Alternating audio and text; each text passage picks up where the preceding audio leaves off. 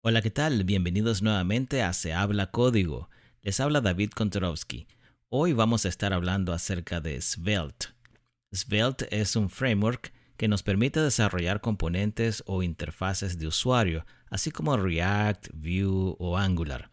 Apareció por allí por el año 2016, creado por Richard Harris.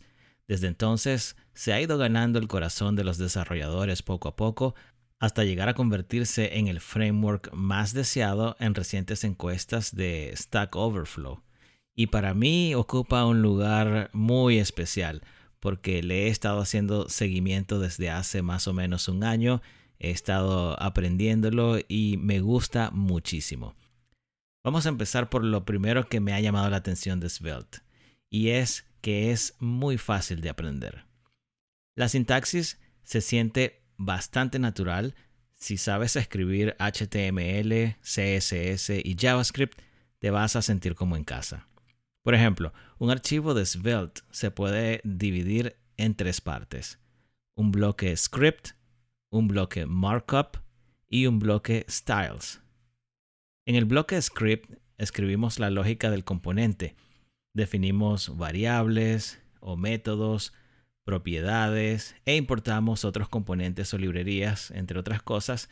Y esto lo hacemos entre un par de etiquetas script, como las que ocupamos en un documento HTML cuando queremos incluir eh, JavaScript dentro del mismo documento HTML. El bloque markup no está definido entre etiquetas como es el caso del bloque script. En el bloque markup colocamos el HTML y usamos los props o el estado que ha sido definido o asignado en el bloque script.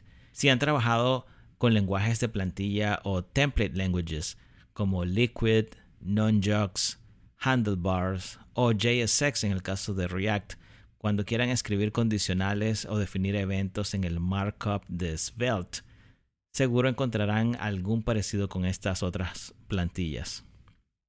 Y finalmente tenemos un par de etiquetas style, tal como las que usamos en un documento HTML para definir eh, CSS. De igual manera, aquí es donde definiremos nuestros estilos para el componente. Todo lo que hacemos es escribir nuestro CSS de manera natural, sin ninguna sintaxis especial como cuando trabajamos con CSS en JavaScript. Y esto por poner un ejemplo. Esto desde un punto de vista muy general es lo que constituye un archivo Svelte, nada del otro mundo. Y esto es justamente lo que facilita su aprendizaje y marca una gran diferencia con respecto a otros frameworks. Svelte se adhiere a la filosofía de write less code o escribe menos código. La sintaxis de Svelte logra un código conciso sin caer en algo críptico de verdad que está muy bien diseñado para que la experiencia de desarrollo sea verdaderamente agradable. Veamos otras características. A ver, otra característica destacada de Svelte con respecto a otros frameworks como React, Angular o Vue es la no utilización de un virtual DOM y esto quizás es la diferencia más grande. A diferencia de estos, Svelte toma el código que escribimos y lo va a convertir en JavaScript durante un proceso de compilación. Esto permite realizar muchas optimizaciones y entregar un proyecto más liviano y más rápido. Otra característica de Svelte que hay que destacar es este modelo mental según el cual puedes asignar variables directamente, sin necesidad de acudir a setters, como es el caso de React con useState Em, donde hay una variable que contiene un estado local y un método set que actualiza este estado. Y menciono React constantemente porque es el framework con el que trabajo a diario. En contraste, en Svelte haces este tipo de asignaciones tal cual como lo harías en un archivo de vanilla JavaScript. Svelte también dispone de two-way binding, es decir, que los cambios que se realicen en nuestra interfaz pueden ser reflejados en nuestro modelo de datos, algo que no todos los frameworks tienen capacidad de hacer sin ayuda de paquetes o librerías de terceros. con la excepción de Angular, si no recuerdo mal. Vamos a hacer una pequeña pausa para escuchar un mensaje de nuestro patrocinador, pero quédense allí porque seguiremos conversando sobre otras características de Svelte y mencionaremos también algunas desventajas, como dijimos al principio. Siguiendo con las características que nos atraen de Svelte, tenemos la documentación y la comunidad. Svelte tiene una muy buena documentación y una comunidad bastante accesible a través de Discord, Twitter u otros canales. Además, ah, muchas compañías están frecuentemente publicando guías de cómo desarrollar con Svelte.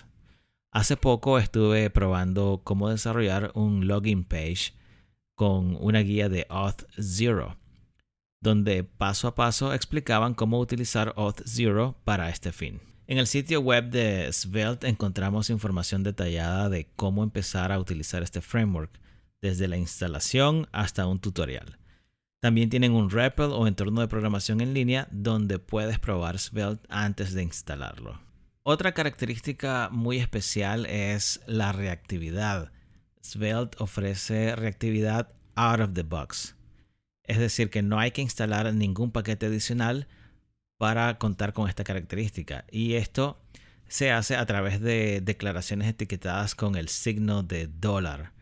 Ah, para aquellos que han trabajado con PHP o con jQuery, tal vez van a sentir, tal vez les va a traer ah, viejos recuerdos. De igual manera, para gestionar el estado global no necesitamos instalar librerías como Redux, Mobex o Vuex Em, algo de esto mencionamos en uno de nuestros episodios anteriores en el que hablábamos de Redux. Svelte cuenta con su propio store donde se puede manejar un estado o datos desde un ámbito global, lo cual permite que ellos sean accesibles en cualquier parte de la aplicación. Esto les va a gustar. Cuando desarrollas un componente en Svelte no necesitas exportarlo explícitamente. Es decir, no hay necesidad de escribir export o export default seguido del nombre del componente para poder hacer el import luego en otro componente. Y esto cambia un poco cómo haces esto cuando, no solo cuando trabajas con otros frameworks, porque también cuando estás programando en Node o con JavaScript utilizando módulos, pues eh, siempre tienes que escribir esta declaración export para luego poder hacer el import en otro archivo. En este caso, Svelte se encarga de todo y nosotros tenemos que escribir una línea menos. Otras características que hacen a Svelte muy especial son los efectos y animaciones que ya vienen empacados en Svelte. Eh, algo como motion, transition, animate, o easing son cosas que ya no vas a tener que escribir en CSS porque ya está listo y solo necesitas utilizar las palabras reservadas y boom, funciona. Y bueno, TypeScript. TypeScript también eh, desde hace poco ya está disponible y esto va a ser algo muy atractivo para las empresas porque las grandes corporaciones que están utilizando frameworks eh, en, su mayoría están utilizando TypeScript para crear un código más seguro y más ah, quizá más fácil de mantener, más escalable, en fin, tiene muchísimas ventajas y el hecho de que Svelte ya tenga disponible el uso de TypeScript es un punto a favor para la adopción por parte de las grandes empresas. Otras cosas que voy a tocar muy superficialmente es Vite y SvelteKit. Vite te permite crear tu entorno de desarrollo local de una manera súper rápida y luego también se encarga, eh, si no me equivoco, de la compilación o de, otros, ah, o de otras configuraciones.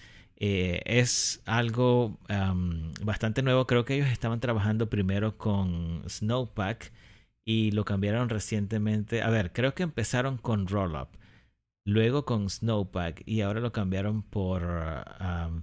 Si no me equivoco, esa es la historia más o menos. Pero de que están trabajando con Vit, están trabajando con Vit ahora. y bueno, y es súper rápido. De verdad que cuando inician una aplicación, cuando uh, crean su entorno de, de desarrollo con Vit, en pocos segundos ya están listos para empezar.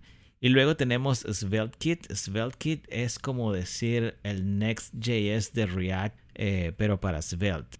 Actualmente, en el momento en que estamos saliendo con este episodio, SvelteKit todavía está en beta. A ver, pero no todo puede ser color de rosa. Hay algunas desventajas y las vamos a mencionar. Y bueno, en cuanto a las desventajas, mm, a lo mejor voy a sonar como un fanboy de Svelte. De hecho, creo que ya estoy sonando desde que empecé, pero pienso que las desventajas tienen más que ver con la madurez de este proyecto que con la calidad del mismo. Algunas de las desventajas de Svelte son la adopción, la oferta laboral, la comunidad, las librerías y paquetes disponibles. Todo esto está relacionado porque el framework apenas está agarrando vuelo, no hay tantas compañías que ya hayan adoptado a Svelte y esto hace que la oferta laboral sea muy reducida en comparación con otros frameworks que ya tienen mucho más tiempo en el mercado. Por eso mismo, también la comunidad es más pequeña y la cantidad de librerías o paquetes de terceros eh, que están disponibles es menor. Pero en conclusión, yo pienso que Svelte es el futuro. Tiene una curva de aprendizaje mucho menor en comparación con los otros frameworks. Aporta significativas mejoras en cuanto a performance y tamaño de las aplicaciones. Y solo es cuestión de tiempo para que más compañías lo vayan adoptando. Si aún no han probado Svelte, este es un buen momento para iniciar. He leído artículos que indican que al menos 6.000 empresas ya están utilizando Svelte y a medida que este número vaya aumentando, la oferta laboral, la comunidad, los paquetes de terceros se van a multiplicar como una reacción en cadena. De eso estoy muy seguro. Y con esto llegamos al final de este episodio. Eh, estaremos nuevamente con ustedes la próxima semana, saliendo los días martes. Y recuerden que estamos en YouTube como se habla código y en Twitter también estamos como arroba se habla código. No dejen de comunicarse con nosotros, no dejen de suscribirse a este podcast y activar las notificaciones para que se enteren en el mismísimo instante en que estemos eh, subiendo más contenido, igual en nuestro canal de YouTube. Gracias y será hasta la próxima.